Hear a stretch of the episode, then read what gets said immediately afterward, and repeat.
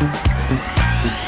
Wir sagen hier bei ISSO ja immer wieder, dass wir uns über eure Meinung zum Podcast freuen. Und das nehmen wir auch ernst und meinen das so. Wir wollen immer besser werden und auch darauf eingehen, was ihr euch wünscht. Genau. Und deshalb haben wir eine Umfrage gestartet, in der wir euch nach euren Hörgewohnheiten und Feedback befragen. Das Ganze dauert rund fünf Minuten, ist anonym. Und jetzt das Coolste. Für euch springt auch etwas dabei heraus. Unter allen Teilnehmenden verlosen wir dreimal AirPods der dritten Generation. Den Link zur Umfrage findet ihr unten in den Show Notes der aktuellen Episoden. Also helft uns noch besser zu werden, klickt auf den Link in den Show Notes oder geht direkt auf podstars.de slash isso, nehmt kurz an der Umfrage teil und gewinnt dabei brandneue AirPods. Ist so, der Ernährungspodcast mit Achim Sam und Julia Rohrmoser.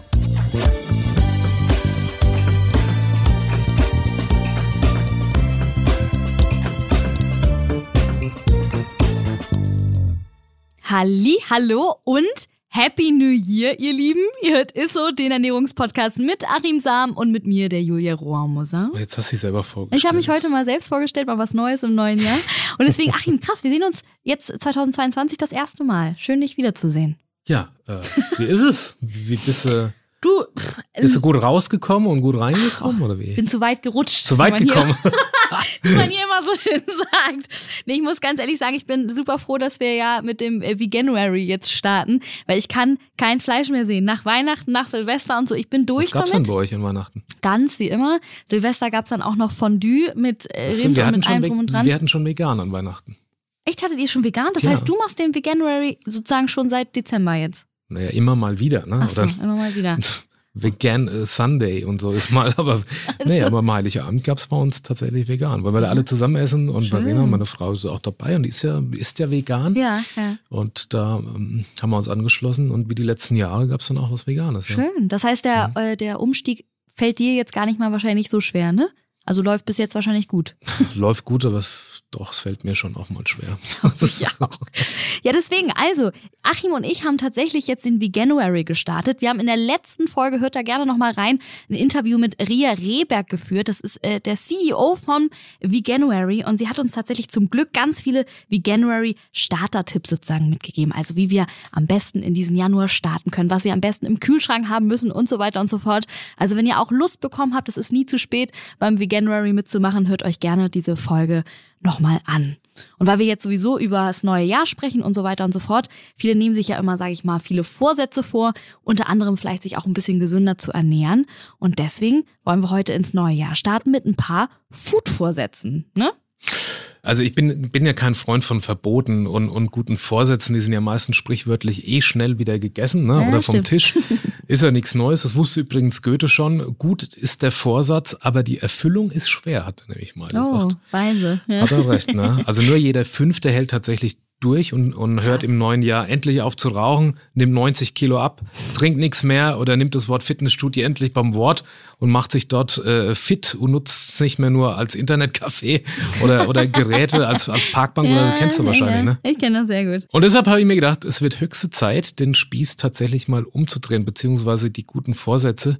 Und ich erzähle euch heute mal nicht, ähm, von was es in 2022 vielleicht weniger sein darf, sondern von welchen Lebensmitteln es im neuen Jahr ruhig ein bisschen mehr sein dürfen. Geil. Also mein Motto für 2020, mehr ist mehr.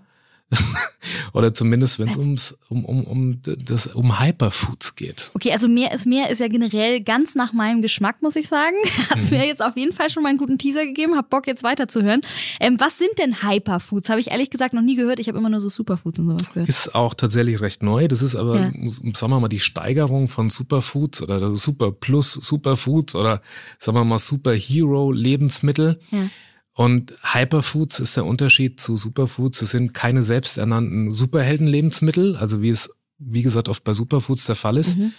Hyperfoods sind quasi wie so eine Art Ernährungsnobelpreisträger. Das heißt, den Ti- Titel Hyperfood wird äh, nämlich nur Lebensmittel zuteil, die der Menschheit einen besonderen Dienst erweisen und das größtmögliche Gesundheitsspektrum oder Gesundheitspotenzial bieten.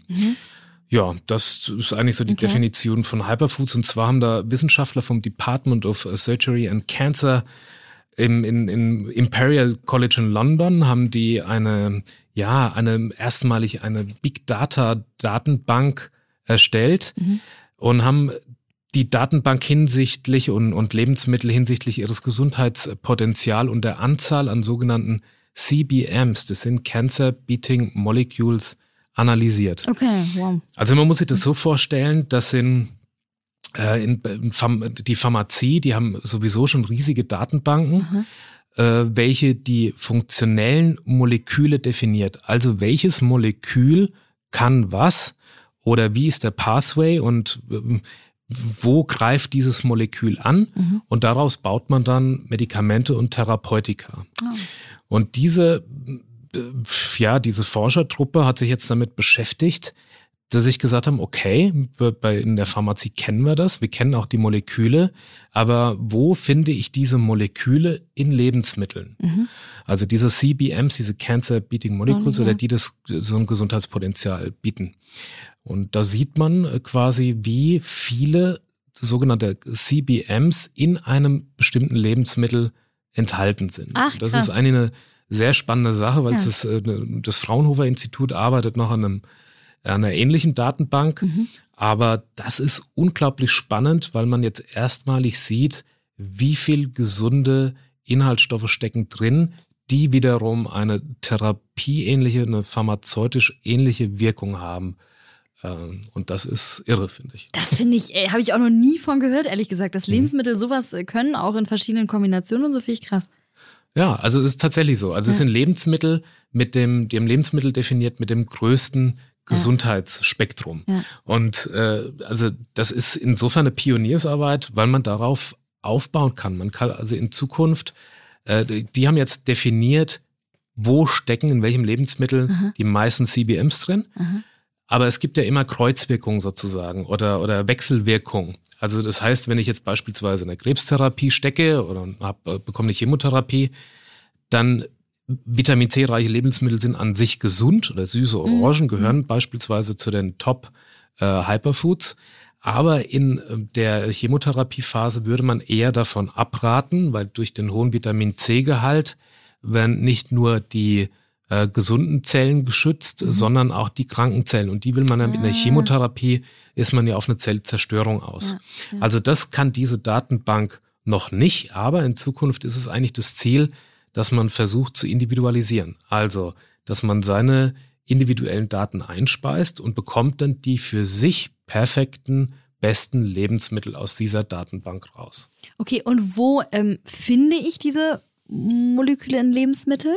Die kann ich dir sagen. Also du findest die gar nicht, die Moleküle, so. sondern die haben, äh, die hat diese Truppe sozusagen für Oder uns so. äh, ja. tatsächlich ermittelt. Und es gibt, also man muss unterscheiden, also es gibt so eine, so eine Art Map mhm. mit äh, Lebensmitteln, und die ist unterteilt in, in verschiedene Gruppen, also mhm. die ist so farblich hinterlegt. Die kann man auch googeln. Wenn man Hyperfoods mal eingibt, kommt man zu dieser Untersuchung beziehungsweise zu diesem Forschungsbericht und sieht dann auch diese, diese Karte mit Lebensmitteln. Und da sieht man quasi, wie viele CBMs ein Lebensmittel enthält. Also mhm. beispielsweise, wenn ein Lebensmittel 15 äh, CBMs enthält, das sind meistens sekundäre Pflanzenstoffe, dann ist diese Bubble halt größer, als wenn ein Lebensmittel nur 10 enthält. Mhm. Mhm. Es gibt in Summe gar nicht so viele äh, Lebensmittel, die 15 CBMs enthalten. Das sind tatsächlich, also das Ranking ist es Schwarztee, dann sind es Trauben, Karotten, Kohl, süße Orangen, Koriander, Dill und wilder Sellerie. Okay. Und das sind auch gleichzeitig die Lebensmittel, die ich mir vorgenommen habe, mehr zu essen im nächsten Jahr. Diese oder in Lebensmittel, Jahr. okay. Genau. Ja. Und die enthalten 15 äh, CBMs, also das heißt mhm. 15 Cancer Beating Molecules, also das ist schon unterschiedliche. Groß sozusagen. Genau, also, also die haben ein großes Gesundheitsspektrum. Ja. Mhm. Okay. Und dann kommen die, die 10 CBMs haben. Das ist beispielsweise Zimt, Salbei, Rosmarin, Sternanis gehört dazu, äh, Lovage, das ist Liebstöckel, Lorbeer, Kümmel, mhm. Fenchel, Petersilie, Erdnüsse, Granatäpfel, äh, Heidelbeeren, Äpfel, ähm, jetzt mache ich es komplett, Buchweizen, Oliven, Kartoffel, Estragon, mhm. Holunder, Chicorée, ne, die gemeine Saubohne tatsächlich, Tomaten und junger Knoblauch. Okay. Also die haben so bis 10 CBMs. Also die haben mhm. auch noch ein sehr großes Gesundheitsspektrum. Also die enthalten viele Vitalstoffe, die, ähm, wie gesagt, eine ähnliche Wirkung haben wie, wie Therapeutika. Unter anderem hat man aber auch in, der, in dieser, in dieser Meta-Analyse gesehen, dass ein Lebensmittel im Komplex das beste Gesundheitsspektrum und die beste, den besten Benefit auf die Gesundheit liefert. Man sieht das an einem Apfel, wenn ich den jetzt mit Schale esse, dann habe ich quasi das volle Wirkspektrum. Ähm, nehme ich jetzt die Schale weg, also ich esse den quasi mhm. geschält, dann reduziert sich das schon hier um 10, 15, fast 20 Prozentpunkte. Krass. So, krass. und das, Mhm. das ist, ähm, also gerade in, in, zum Thema äh, Krebsentstehung und einem Krebsrückgang ist es Mhm. ganz entscheidend. Also ein Lebensmittel im Komplex hat das größte Wirkungsspektrum, wenn man denn so aus der Natur isst. Okay. Das ist ja witzig. Dann hatten die Eltern ja damals wirklich recht, immer mit, dem, mit der Schale dran lassen und nicht, und nicht abmachen oder schälen oder so. Das ist ja cool. Also es ist, es ist ein total spannender Ansatz Ja, mit total. den Hyperfoods. Und ähm, ja, und halt noch sehr ausbaufähig. Das ist im, im Prinzip die Grundlage, wo man jetzt sieht, Mhm. diese Lebensmittel, ich kann sie gerne nochmal wiederholen. Ja, noch machst du also zumindest, dass man die acht nochmal wiederholt. Genau. Das ist schwarzer Tee, Trauben. Mhm. Da ist jetzt nichts aufgeführt, ob das jetzt rote oder die weißen sind. Das sind Karotten, Möhren. Ja. Kohl, also die ganze Kohlgruppe, süße Orangen. Mhm. Frag mich, warum das jetzt ausgerechnet die, die süßen sind. Mhm. Koriander, Dill und wilder Sellerie. Das ist da definiert mit den Lebensmitteln, die das größte Wirkspektrum Das haben. sind sozusagen die Hyperfoods, ne? Also unter Hyperfoods versteht man alle, die quasi ein Komplex an Mhm. CBMs enthalten. Und das geht los bei fünf, hoch geht das bis 15. Mhm. Also das ist in so einer Map äh, analysiert. Aber das, die acht, sind quasi die besten Die der Hyperfoods. besten der Oder Hyperfoods. die, die das größte Gesundheitsspektrum aufzeigen. Okay, okay, alles klar. Dann habe ich, dann habe ich das. Ja, es ist nicht so einfach. Es ist auch Ja. ziemlich, es ist auch äh, kompliziert, aber es ist trotzdem ein, ein Meilenstein eigentlich in der, in der Ernährungswissenschaft und Mhm. auch quasi in der zukünftigen Ernährung. Pff, es ist irre. Was, Und äh, jetzt vielleicht eine doofe Frage, keine Ahnung. Äh, Gibt's da auch zum Beispiel, kann man dann auch eins, also kann man dann zum Beispiel äh, zwei von diesen Lebensmitteln da essen, wie zum Beispiel jetzt, ich sag mal, süße Orange und zusammen mit, auch wenn es nicht schmeckt, Koriander und dann hat man 30 von diesen Molekülen? Genau, so ist es. Also wie man quasi, hat. wenn man Lebensmittel kombiniert aus verschiedenen Wirkgruppen, Ja. ne, die kann man wirklich schön sehen. Äh, Sie jetzt leider nicht, liebe Zuhörerinnen und Zuhörer, aber man kann das äh, einfach googeln unter Hyperfoods findet man sozusagen die gesamte Map und je größer diese Bubble ist, desto besser ist es. Mhm. Und diese Map ist noch unterteilt in verschiedene Stoffklassen. Und äh, also es gibt ja verschiedene Unterarten der sekundären Pflanzenstoffe, Mhm. das sind Stoffklassen. Und wenn man diese Stoffklassen untereinander kombiniert, dann erhöht man natürlich auch das Gesundheitspotenzial oder das Spektrum, die Wirkungsweise dieser Lebensmittel. Mhm. Also wenn ich jetzt beispielsweise habe ich hier, ich muss noch mal drauf schauen, ich jetzt habe den. Schwarztee und wenn ich also morgens einen Tee trinke Ja. und esse eine süße Orange dazu, Mhm. dann erhöhe ich quasi schon die Anzahl der CBMs. Ich habe hier einmal, weil ich bin zweimal bei, einmal bei 10, einmal bei 15, also da habe ich schon, äh, naja, äh, zumindest über 25 Schön. äh, CBMs, also Cancer Beating Molecules. Und so kann man eben, es gibt auch ein Kochbuch dazu, Mhm. natürlich schon, aber so kann man sich die, die, ähm, die Lebensmittel kombinieren und auch das Gesundheitsspektrum erhöhen. Das heißt, wenn du dir beispielsweise einen Smoothie machst, wo du Ja. Zimt reinhaust mit Orange, Mhm. dann haben wir hier noch Heidelbeeren, gehören ja auch mit dazu. Mhm. Dann hast du natürlich schon einen, wahnsinnig großen Komplex an wirklich nachgewiesen äh, gesundheitsschützender, antikrebs wirkender Inhaltsstoffe, also einen hohen Komplex.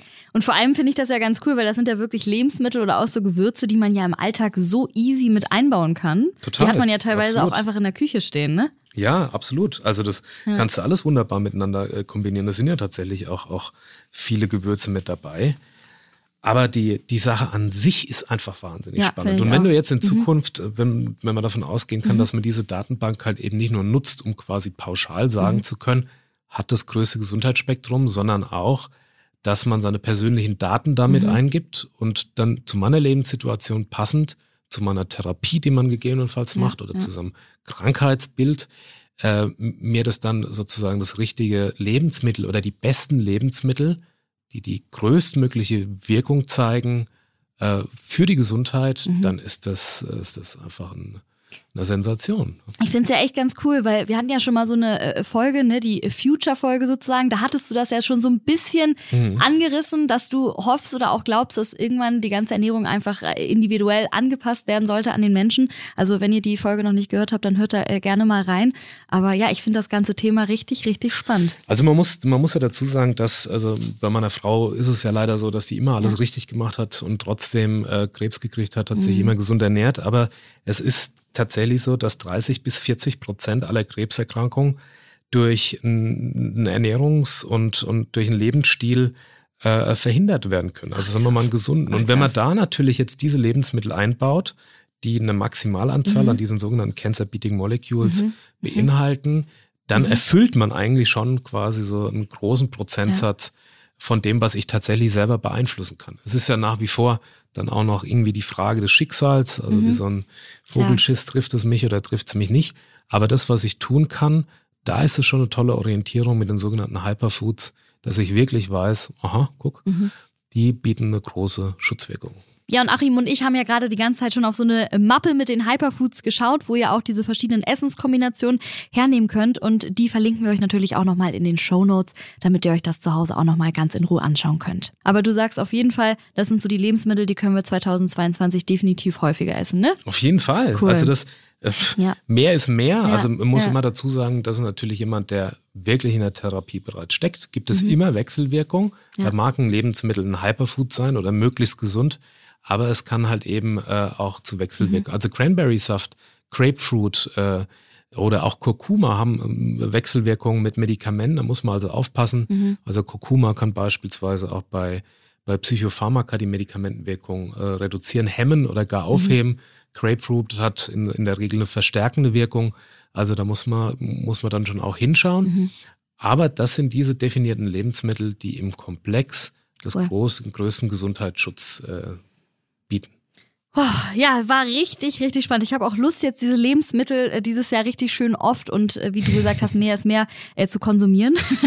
ähm, aber äh, ein paar Traditionen bleiben ja auch in 2022 erhalten. Zum Beispiel unser, ja, Schmackerl am Ende jeder Isse-Folge und diesmal bekommst du wieder von mir eine Frage äh, der Woche. Die Frage der Woche. Und die haben wir von Kati über Instagram erhalten. Ja. Sollte man Vitamin D unbedingt immer mit Ölen oder Fetten zusammen einnehmen? Stichwort positive Wechselwirkung. Mhm. Also das äh, Robert Koch Institut hat darauf hingewiesen, dass das 30,2 Prozent der Erwachsenen zwischen 18 und 79 Jahren in Deutschland zwischen Oktober und April tatsächlich eine mangelnde Versorgung mit Vitamin D haben. Also mhm. eine mangelnde Versorgung ist jetzt nicht gleich ein Mangelzustand. Es ist nur einfach, man nimmt mhm. zu wenig auf. Und ähm, man empfiehlt eigentlich so eine Tagesmenge, Höchstmenge von 20 Mikrogramm Vitamin D, was man über die Nahrung zu sich nehmen mhm. kann. Allerdings wird vom Körper das Vitamin D aus, aus Nahrungsmitteln nur in Kombination mit Fett aufgenommen. Ne? Mhm. Also ist komplett ja. richtig, was du sagst. Und zählt demnach zu den fettlöslichen Vitaminen. Ich würde jetzt nicht extra Fett immer äh, dazu mhm. mit einnehmen oder mhm. Öl, sondern einfach das in der Lebensmittelzubereitung schon mit dazugeben. Also äh, Pilze haben äh, einen hohen Vitamin D-Gehalt, also Steinpilze, mhm. Champignons beispielsweise. Ich habe ja auch schon mal erzählt in unserer äh, Lifehack-Folge, dass wenn man Pilze vor dem Verzehr eine Stunde oder anderthalb auf die Fensterbank stellt, ins Helle, dann explodiert nahezu der Vitamin D-Gehalt. Und ich habe das X-fache der empfohlenen Tagesdosis da tatsächlich drin. Crazy. Und wenn ich die jetzt äh, brate, also mhm. wenn ich da Öl mit dazu mhm. gebe, dann habe ich auch das Fett und kann das eigentlich bestmöglich mhm. ähm, aufnehmen. Allerdings muss man dazu sagen, dass der Tagesbedarf von Vitamin D äh, mit Nahrungsmitteln nur mit 10 bis 20 Prozent decken lässt. Und zu 80 bis 90 Prozent wird Vitamin D vom Körper durch eben die Sonnenstrahlung über die Haut selbst hergestellt. Das heißt, dass man also im Sommer 15, 25 mm. Minuten äh, Sommer und ja. großflächig Jetzt im Winter haben wir natürlich da Probleme. Das ist, ist das jetzt auch gerade der, die Zeit, wo man eher, wenn es draußen dunkel ist, eher eine, eine mangelhafte Aufnahme ja. hat und deshalb umso mehr natürlich darauf achtet, dass man ähm, das mit, mhm. mit Öl, mit Fett aufnimmt, okay. Vitamin D und eben Vitamin D-reiche Lebensmittel. Und da finde ich, ist der Vitamin D-Trick äh, mit den Pilzen einfach nach wie vor super. Cool. Ja, ich finde den auch mega. Also toll, danke dir. Checkt zum Thema Na äh, Nahrungsergänzungsmittel aber auch sehr gerne einfach nochmal unsere Folge 22. Da haben wir ja mal so einen kleinen Nahrungsergänzungsmittel-Check gemacht. Da erfahrt ihr, welche Nahrungsergänzungsmittel für euch Sinn machen könnten und was man bei der Einnahme da beachten muss. Ich würde sagen, vielleicht fasse ich noch einmal ganz kurz die Folge zusammen, oder, beziehungsweise ich versuche es, weil es natürlich wirklich ein sehr komplexes äh, Thema ist. Ja, also Forscher haben auf jeden Fall Lebensmittel verglichen und geschaut, welche Lebensmittel die meisten Cancer-Beating Molecules haben, die sozusagen Hyperfoods. Und du hattest uns ja da besonders äh, acht Stück äh, aufgelistet sozusagen. Die muss ich mir hier einmal raussuchen. Die hatte ich mir nämlich äh, aufgeschrieben, während du es gesagt hattest. Das wäre einmal der Schwarztee, Trauben, Karotten, Kohlgemüse, süße Orangen, Koriander, Dill und wilder Sellerie. Und das Beste ist, äh, mit dieser Datenlage kann man jetzt auch ja, anfangen, Lebensmittel ganz individuell an Menschen zu verteilen was super cool ist. Das wird wahrscheinlich auch unsere Zukunft sein, hat Achim, unser in die Ernährungswissenschaftlerkugel reingeschaut und das ein bisschen so vorher gesagt. Und was ich auch äh, gelernt habe, Lebensmittel im Komplex sind viel wirkungsvoller. Also zum Beispiel beim Apfel, ne, schön die Schale auf jeden Fall dran lassen. Absolut. Kann man das so sagen, alles das ja, ne? kann man so sagen. Sehr gut. Und das war's dann auch schon wieder mit unserer ja, ersten ISSO-Folge in diesem neuen Jahr 2022. Verrückt, wie die Zeit vergeht. Und wenn euch die Folge gefallen hat, dann teilt unseren Podcast gerne mit allen, die das Thema auch interessieren könnte. Und wir freuen uns natürlich auch in diesem Jahr über eure ganzen Nachrichten von euch, ne? Feedbacks, Fragen und Themenwünsche immer her. Damit schickt uns einfach gerne eine E-Mail an isso.edeka.de. Und in diesem Sinne würde ich sagen, bis nächste Woche. Ist so. Tschüss. Ciao. Dieser Podcast wird euch präsentiert von Edeka. Wir lieben Lebensmittel.